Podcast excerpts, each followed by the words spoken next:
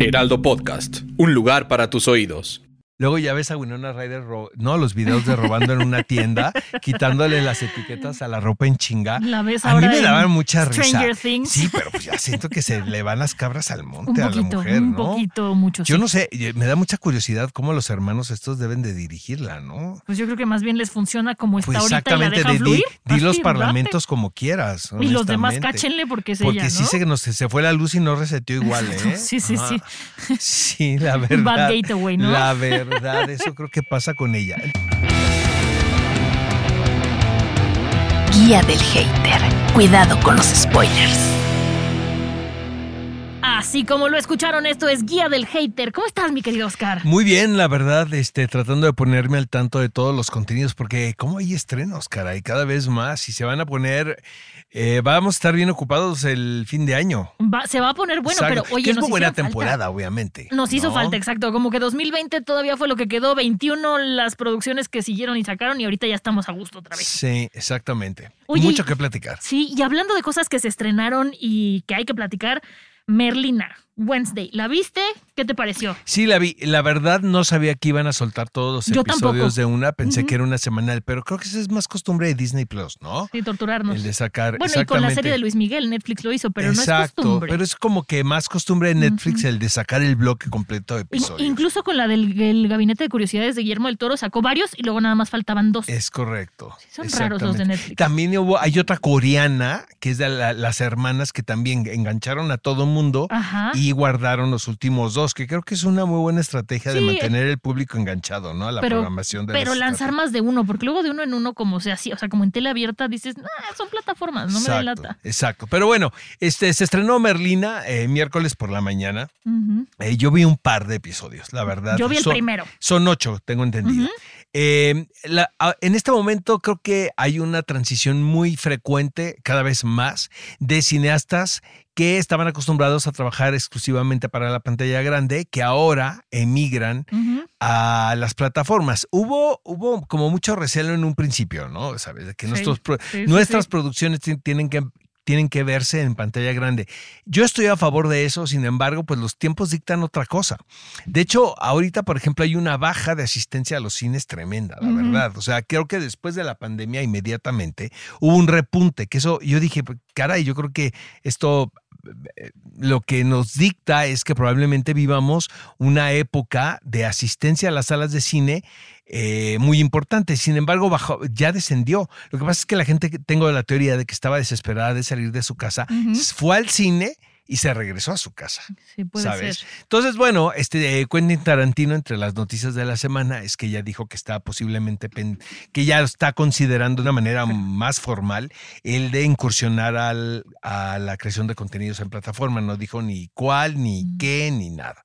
Pero ya anunció que él se quiere retirar del cine. ¿no? Ok, qué Pero fuerte. ya también dijo que probablemente trabaje en plataforma. Entonces, Tim Burton es el último ejemplo. Es un director por demás emblemático eh, que yo conozco muy bien de mi generación de la generación X. Yo creo que el trabajo de Tim Burton se vio y se reconoció en finales de los 90, principios de los 2000, que fue el periodo, podem- podemos decir, como de gloria y de, eh, de llegar como a un punto eh, de creatividad que invariablemente lo convertía en uno de los directores que teníamos que seguir. Sin embargo, yo tengo la teoría de que su trabajo ha venido en descenso y que fue un director mucho más representativo de un momento y que tenía que ver más la forma que el fondo de lo que él estaba tratando de contar. Que tiene una forma muy atractiva, honestamente. Sí. ¿no? Pues mira, de este primer capítulo de, de Wednesday, mm, no me atrevería a decir si me gusta o no. Hubo cosas que más bien siento que están como en un tono que no acabé de agarrar por ver nada más un capítulo, ¿no? O sea, como de los encuadres, de que está como muy gesticulado todo. Siento que va hacia algún lugar, pero tendría que ver más para hablar. Pero este primero, o sea, sí la voy a seguir viendo. Yo la verdad lo que sentí es que es un mero pretexto de volver a hacer otra serie de jóvenes en un colegio donde hay crímenes. Mm. O sea, siento que agarren el pretexto de la familia Adams, que ya no se trata de la familia, por lo menos los dos primeros episodios eh, van a dejar a Merlín al colegio porque se porta muy mal. Sí me dio muchísima risa el por qué la están metiendo a la escuela, la verdad. Pero, pero realmente la familia Adams pues no es. O sea, de una manera, de una, con una estrategia muy eh, astuta, la, no- la serie se llama Wednesday. Sí, es o de ella, no es de los exactamente. Adams. Pero pues se están lavando las manos, porque finalmente lo que estamos acostumbrados nosotros es a ver a la familia Adams.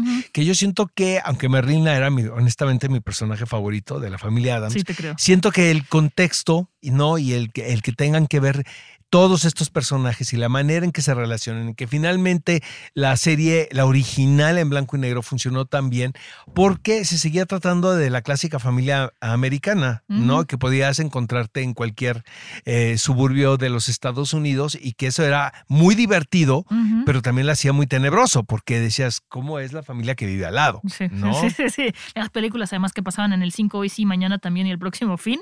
Yo creo que todas las vimos. Pero bueno, esta serie, te digo, no me parece que puede estar interesante, no me atrevo a decir mucho.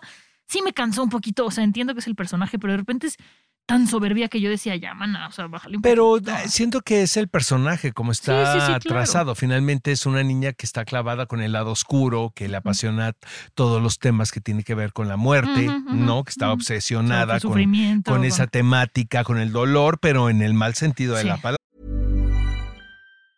Hey, I'm Ryan Reynolds. Recently, I asked Mint Mobile's legal team if big wireless companies are allowed to raise prices due to inflation. They said yes. And then when I asked if raising prices technically violates those onerous two year contracts, they said, What the f are you talking about, you insane Hollywood ass? So to recap, we're cutting the price of Mint Unlimited from $30 a month to just $15 a month. Give it a try at mintmobile.com slash switch. $45 upfront for three months plus taxes and fees. Promo rate for new customers for limited time. Unlimited more than 40 gigabytes per month. Slows. Full terms at mintmobile.com. Intensita. No, e intensita. Creo que el casting a mí sí me gustó, el de Sí. la familia. La, A mí el de Homero no, lo lástima, demás sí. lástima que no sé cuánto vayamos a ver de, del clan, ¿no? Catherine Porque Zeta-Jones me gustó. Está fantástica, la verdad, Sí. fantástica. Y este Luis Guzmán, yo creo que como Gómez está bastante bien. Ahora, eh, yo me recuerdo cuando vi las películas de Barry Sonnenfeld en, la, en el cine, que era Raúl Julia, que era uno de los mejores intérpretes de su momento, que el aspecto latino lo llevaba como muy bien, ¿no? Dentro de la película. Siento que Luis Guzmán es como acentuar el asunto, pero lo, creo que hay una muy buena química entre ellos. El que hace el hermanito también siento que es un muy Él buen se actor. parece al, al como el Eh, nombre que ahorita, al- Homero original, es Está idéntico. muy, eh, está muy bien el Sí, niño, sí, sí. pero la serie, amigos, les advierto antes de que empiecen a verla, que se trata de un personaje oscuro que está en un colegio, pero Y en un colegio pudo, particular. pudo haber, pudo haber sido ot- otro personaje, nada más que tomaron a Merlina. No, tiene nada que ver con la leyenda de la familia Adams. No. Eh, Bueno, y dos cosas, dedos, dos cosas bien importantes que es, eh, una, Cristina Ricci, quien interpretó a Merlina, de una forma memorable, puedo decirlo, en las películas de los 90, interpreta aquí un personaje que es la maestra, pero es la maestra más sensata de todas, que eso está divertidísimo, porque eh, no le dieron el lado oscuro, sino al contrario, es como la más aparentemente, entre comillas, lo puedo decir esto, normal. Normal. Común y corriente. Y eso es muy gracioso porque eh, Cristina Ricci pues tiene un físico muy particular. Sí, sí, ¿no? sí, sí, sí. A mí me encanta ella. A mí me parece muy atractiva. Me No encanta sé si es guapa, la pero es verdad. atractiva. Y bueno, fue musa obviamente de Tim Burton, este, en la leyenda del jinete sin cabeza. De hecho, es la protagonista junto con. Johnny Depp.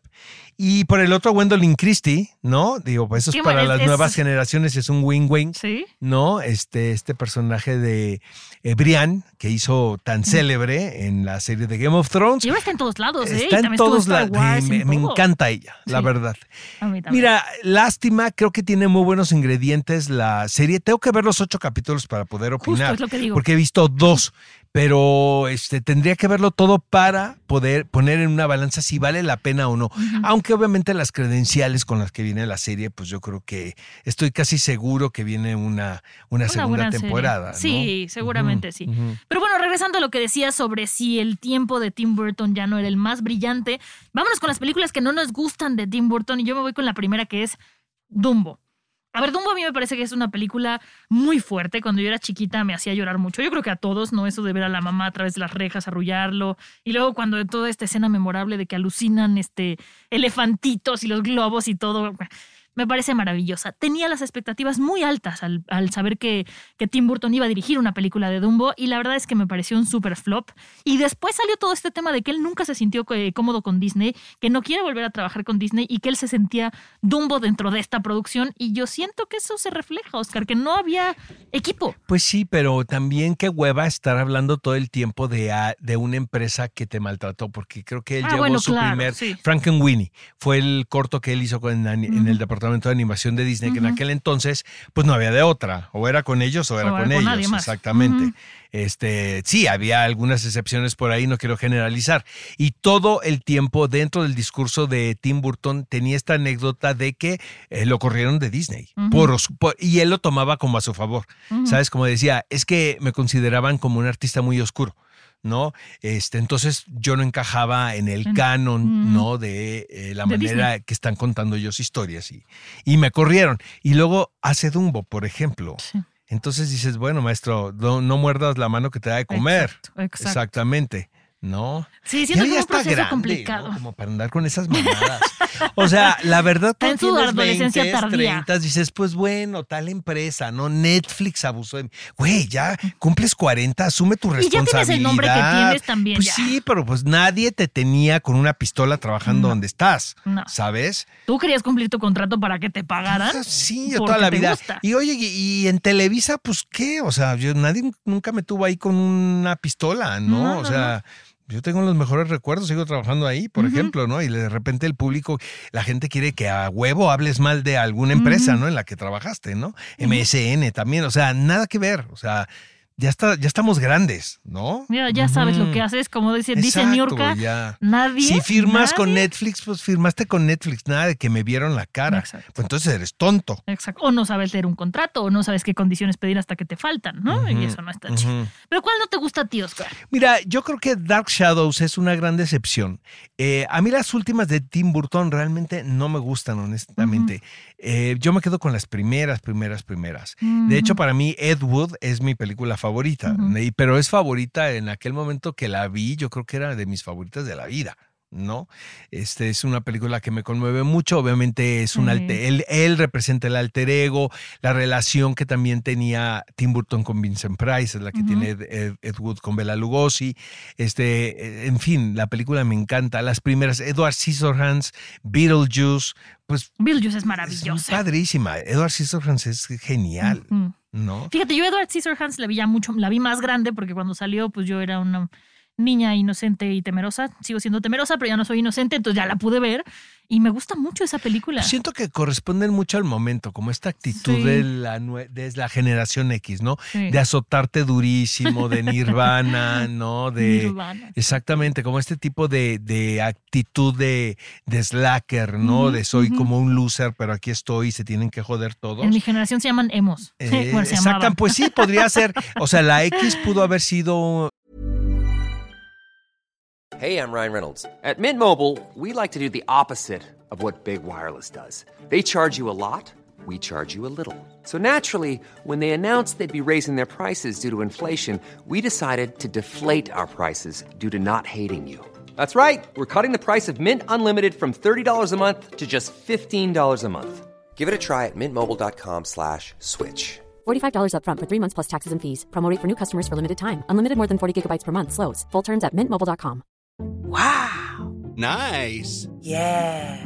What you're hearing are the sounds of people everywhere putting on Bombas socks, underwear, and t-shirts made from absurdly soft materials that feel like plush clouds.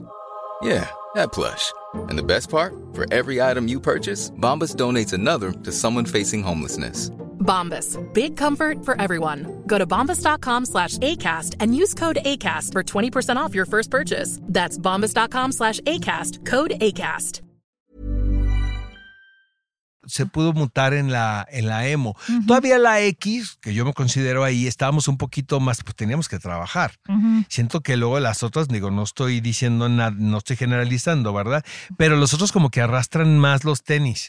Y la X no, era de trabajabas porque los papás no te mantenían. No tenías de otra. No te, no te- te- no te tocaba sí, otra sí. más que trabajar. Entonces siento que la misma actitud y el, el, el look que tenía Johnny Depp en Edward Scissorhands, pues es el de Robert Smith de The Cure. ¿Sabes? La razón, no lo había to- pensado, razón. totalmente, es toda Sí. la actitud, toda es la actitud de Winona Ryder, que para muchos pues también era la era el ejemplo el pin-up girl pues de la generación X. Ethan Hawke, este Johnny Depp obviamente, em, eh, y, y después pues tienes que crecer y convertirte en adulto, porque luego ya ves a Winona Ryder, no, los videos de robando en una tienda, quitándole las etiquetas a la ropa en chinga. La ves A mí me daban mucha risa. Stranger Things. Sí, pero pues ya siento que se le van las cabras al un monte a la mujer, un ¿no? poquito, mucho. Yo sí. no sé, y me da mucha curiosidad cómo los hermanos estos deben de dirigirla, ¿no? Pues yo creo que más bien les funciona como está Pues ahorita y la exactamente, dejan de- fluir. di Así, los date. parlamentos como quieras. Y los demás cáchenle porque es Porque ella, sí ¿no? se, nos, se fue la luz y no reseteó igual, ¿eh? Sí, sí, Ajá. sí.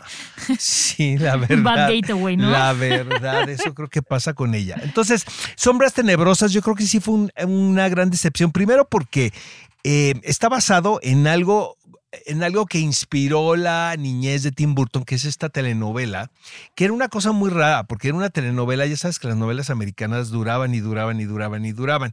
Y de repente a la televisora, creo que era ABC, era la que tenía, eh, se le ocurrió hacer una telenovela de género, que era una telenovela de vampiros. Finalmente, pues era una historia romántica, ¿no? Eh, que era lo que llamaba la atención de las amas de casa. ¿no? Que, es, que, que, que veían las telenovelas. Entonces, eh, eh, yo siento que esas imágenes hicieron mucho ruido en una generación en Norteamérica tremendo, porque al- tú como niño a las 3 de la tarde estás viendo imágenes de un vampiro seduciendo a una chica y en un tono como eh, casi hiperrealismo, aunque no, no lo puedes comprar porque pues nunca has visto un vampiro, ¿no? Entonces era una cosa como muy rara, ¿no? Y luego Sí. porque hay tanto asesino serial en Estados Unidos. Entonces yo creo que este era el homenaje que hacía Tim Burton a Dark Shadows, que es esta telenovela. Ajá. Este, él, de hecho, creo que em, fue el que instó a los ejecutivos del estudio de Warner a que compraran los derechos de la novela para hacer la película, pero en un tono muy raro, porque era entre lo que él se acordaba que era la telenovela, entonces luego era como comedia. Tiene un elencazo, está Michelle Pfeiffer, está Eva Sí. Green, ¿no? Sí, tiene un elenco que Él- promete. Era un elencazo de Tim Sí. este Johnny Depp, Johnny Depp. obviamente. ¿no? Que es, que es como su actor fetiche, pero me- al me- final no le funcionó. Mira, no. yo, yo tenía grandes expectativas de esta película y cuando salí sentí una cosa, no sé si tuviste una caricatura que salía en el canal 11 hace mil años que se llamaba Los vampiros tomatosos. O sea, me recordó a eso, ¿sabes? Como que era más risible que realmente anecdótico o vampírico, era, era bastante risible. Pero pasando a las que sí nos gustan, una que a mí me gusta mucho, no es un secreto que a mí me gustan los musicales, es Sweeney Todd. Me parece que es un gran musical para que, o sea, estaba hecho para que Tim Burton lo dijera en película. Tiene todo su toque y en la película lo hace muy bien. Y este Johnny Depp me gusta mucho como, como Sweeney Todd. ¿La viste? ¿Te gustó? Sí, la vi. Yo no soy tan fan de Stephen Sondheim, honestamente. Ujú. No soy tan fan del género musical, pero sus musicales me cuestan más trabajo. El único que me gusta, creo, de Stephen Sondheim es la del pintor, Sunday in the Park with George. Es que esa es que la vi, yo linda. tuve la oportunidad de verla en Nueva York con em, Jake Gyllenhaal y estaba fantástico, la verdad. Pero de repente su... em, la música... Sí, tiene de un hecho, estilo el muy verso particular. Es como muy a mí me cansa mucho y me aburre mucho honestamente. Eh, sé o sea sé que mucha gente idolatra este musical no porque también es un musical sobre unos asesinos que hacen pasteles no a partir de los crímenes que cometen Ajá. no que es el, el diabólico barbero de la calle de la horca. Exacto. exactamente que es la leyenda. este me dio un poquito de hueva la Sí, verdad pero me dio hueva por por la música Ya, ya, ya, ya. Sí tienen dos que tres cancioncillas que dices, uy, pero a mí me gustó mucho, me sorprendió. A lo mejor fue porque la vi también en un momento de mi vida en el que estaba como, como que hicieran una película de un musical tan bien hecha, a mí me parecía sensacional, pero véanla. Se las recomiendo si son fanáticos de ese tipo de, de- de historias, véanla. A mí el cadáver de la novia me encanta. A mí me también. encanta más que The Night Before Christmas, honestamente. El cadáver de la novia, pues es mucho más, eh, podemos decir, como mucho más riesgosa, ¿no? La, está basado en una leyenda judaica del siglo XVII. La música Imagínate qué loco eh, Tim Burton, eh, que se le ocurrió hacer esta película a la par que estaba produciendo él un li- un- una, una película de live action. Entonces es realmente como es un poco como el Pinocho de Tim Burton. O sea, es, un, Ujú. tra- es un es una historia que él quería contar desde hace muchísimo tiempo. Este es stop motion también, igual que. Pinocho, que por cierto ya podemos ver Pinocho en cines y esa sería mi recomendación, honestamente, para esta semana. Vayan a verla y yo creo que en pantalla grande eh, vale la pena mucho. Y, y se ve, se ve en el cadáver de la novia porque pues es una historia... eh, a mí me divierte muchísimo, a mí no me parece nada terrorífico. Hay a mí mucha- las canciones me parecen hay sensacionales. mucha gente que le aterra la, la historia en sí, Sí, pero a mí me parece muy padre. Y además, Ya ni a mí, Oscar. siento que aquí en México fue un exitazazazo porque nos gusta reírnos de y festejar a, a los cadáveres y celebramos el Día de Muertos de una manera muy festiva. Entonces, este, eso también eso es una historia de amor muy atípica. Las voces que tienen los personajes en la versión original es Johnny Depp, obviamente, y Elena Bonham Carter, Ujú. quien en algún momento, no sé si sigue siendo su, la pareja de Tim Burton. No, ¿eh? ya no. Ya no. Bueno, yo me creí que se habían separado, no sé si Ah. fue formal o fue un ratito. Y luego me, dio- me dio la impresión de que estaba enamorado de Eva Green, ¿no? Digo, no sé Ay, si lo asumió, es- pero es espectacular, ¿verdad? ¿La viste en Penny Dreadful, esta serie maravillosa? Sí, pero no, pero a mí los soñadores me mama. Yo sí, Sí. cuando puedo ver esa película otra vez la vuelvo a ver. Ay, Y ella está fantástica. Y era cuando estaba muy jovencita, Ujú. ¿no? Pero este, sí, yo el cadáver de la novia, yo sí la recomiendo muchísimo. Sí. No sé si es tan Estamos de para acuerdo ahí. niños, honestamente. Yo siento que es esas películas que puede ver un niño y entiende una cosa y el adulto otra. o sea, que Exacto, tiene como para exacto, que ambos se exacto, diviertan. exacto. Esa me gusta mucho. Otra que me gusta es El Gran Pez. Esa, fíjate, Oscar, que yo no- tampoco la vi cuando salió, la vi mucho más, la vi hace 3, 4 años apenas. Me gustó la anécdota, me gustó muchísimo eh, los actores, me gustó esta cosa de que hablen de la historia de él y de su papá. To- to- todo esto me gusta. No sé si sea su mejor película, pero creo que yo la vi en un buen momento para disfrutarla. Creo que tuvo más que ver con eso. Yo siento que esa a ti no te gusta, Oscar. No, está un poquito cursi. Sí. Sí. ya, ya lo sabía. Sí, se me hace un poquito cursi, honestamente.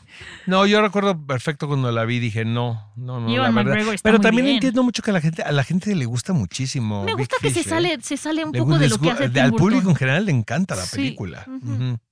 Pero para ti no, Oscar. No, la verdad no.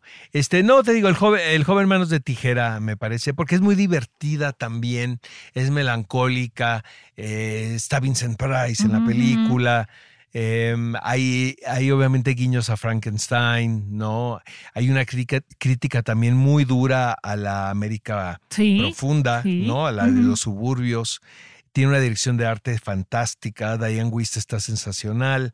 La paleta de Este, colores ayuda la- mucho. Exacto, y es, es una película también muy accesible, creo, ¿no? Como que todo el mundo puede entrar al, al mundo de, de Ed Wood. Y te puedes identificar. Exactamente, por ejemplo, Beetlejuice me parece un poquito más sofisticada. La verdad, como una comedia, me es una comedia. Sí, sí, sí, pero sí es una comedia muy atípica, Sí, ¿no? Y sí, un sí. poquito más adulta.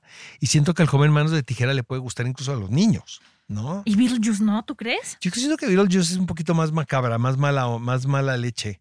A mí me encanta. Es que a mí me gustaba la caricatura de Beetlejuice y luego cuando vi la película como que fue una transición muy fácil. No sé si ahora se la pones a un niño que no Creo que vio hay la un caricatura. musical, de hecho, dicen que está Hay bien un padre. musical, sí. Ajá. Yo lo he visto ese no de manera pirata, la verdad lo confieso, y es muy bueno. Si pueden verlo, véanlo. Es que la anécdota es muy buena también. Pero sí, yo creo que mi película favorita de Tim Burton, amigos, es Ed Wood. Me, que me encanta de verdad. Es blanco y negro, que es Sí. muy difícil, ¿no?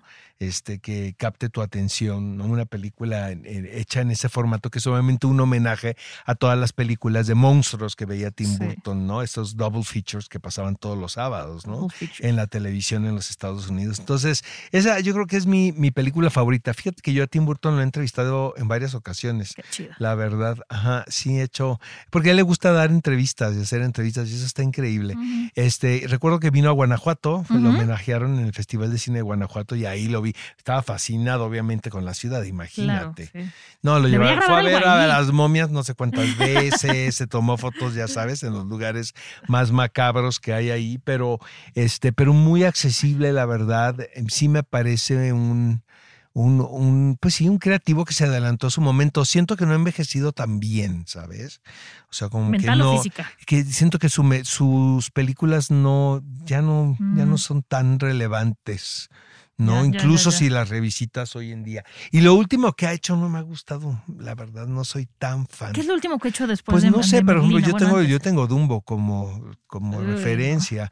Que a mí yo, yo tengo, yo odio los live actions de Disney, Yo también, ya, honestamente. no ya me hablamos, ya Sí, hablamos de eso. Le hemos dedicado mucho tiempo a eso. y mucho pero, odio. Este, pues sí, porque pues competir contra la animación está cañón, ¿no? Y aparte competir contra una idea que ya tiene el público de algo, caes Y en un luego sector cuando tienes a los ejecutivos arriba, supongo, de ti, diciendo que tiene que ser idéntica a la animada y que no te puedes salir de ahí, yo creo que, por ejemplo, a directores como Tim Burton le cuesta muchísimo. Sí, sí, ¿no? sí. Ahora, es un director que es muy prolífico, ha tenido fracasos tremendos y la gente le... Sí, Dumbo es la última La del última. 2019. Y luego tiene Miss Peregrine y los niños peculiares. me Esa gustan. ya a mí también, esa está muy pasable, fíjate, Sí, sí, la verdad. Ah, sigue haciendo cortometrajes, que eso me parece fantástico porque sigue como probando, ¿no? Ojos. Grandes me gusta también. Yo hice no ese. Junket, es bien padre, la historia es padrísima. Y está basado en un caso de la vida real, que es esta pareja, ¿no? Y dices quién es el que tiene talento, ¿no? Si ella, que es Amy Adams, o el que es Christoph Waltz. Luego Frankenweenie, que es padrísima es también, linda. honestamente. Sí. Y este, luego tiene Dark Shadows, que no nos gusta nada. Alicia en el País de las Maravillas, me. Exacto, el cadáver de la novia, sí. Charlie la fábrica de chocolate, mazo, ¿eh? A mí esa sí me gusta, pero ya lo hablamos, porque yo no vi la original menos. y tú tengo sí la ganas viste. ver de, tengo ga- ganas de ver la de Timothée Chalamet, ¿eh? Siento que esa va a estar bien padre. Yo siento que me va a pasar lo que te pasó Ah. a ti cuando viste la original y luego esta. El planeta de los simios le quedó horrorosa a Tim Burton. Esa me la ahorré, fíjate, La fan de la leyenda del jinete sin cabeza, si la Esa sí es compro, buena. Marcianos al ataque es divertidísima. esa no la he visto. Entonces, este, pues hay mucho que ver. Las de, las de Batman son buenísimas. Las de Batman sí. Pero buenísimas. Bueno, ya nos vamos. No, ya vámonos, Oscar, porque tenemos que seguir viendo este Merlina. Ya hay que, hay que hablar de Andor, pero hablaremos de eso la semana que entra, porque ya acabó y cerró espectacular. Muchas gracias, Oscar. Hoy No, estuvo rica la plática. No, hombre, a ustedes y nos escuchamos la próxima semana. Guía del Hater. Cuidado con los spoilers. Producido por Ale Garcilaso, con el diseño sonoro de Federico Baños. Una producción de Heraldo Podcast.